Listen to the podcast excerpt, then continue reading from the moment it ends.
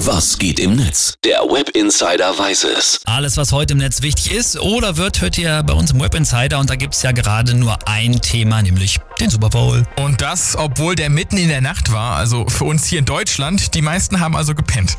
Ja, es waren aber trotzdem echt viele wach. Das sieht man alleine schon bei Twitter.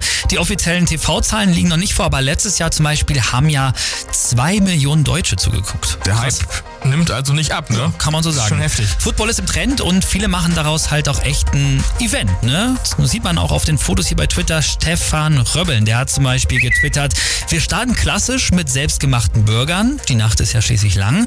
Und dann stehen nachher noch Chicken Wings und ein Nacho-Auflauf auf dem Programm. Komplette Eskalation.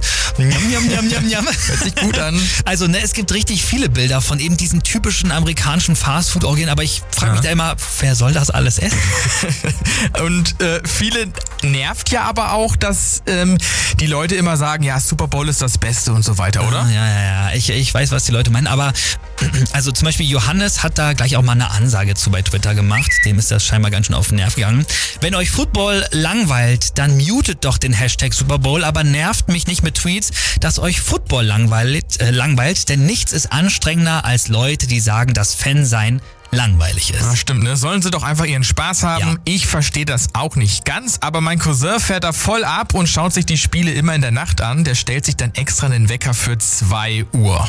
Jawollo, passt auch zu dem Tweet hier von Björn, der hat noch geschrieben, obwohl morgen um 9 Uhr Vorlesungen sind, wird geguckt. Also dann kann ich an dieser Stelle auch nur noch mal sagen, dann gut Schlaf Gute in der Nacht. Vorlesung.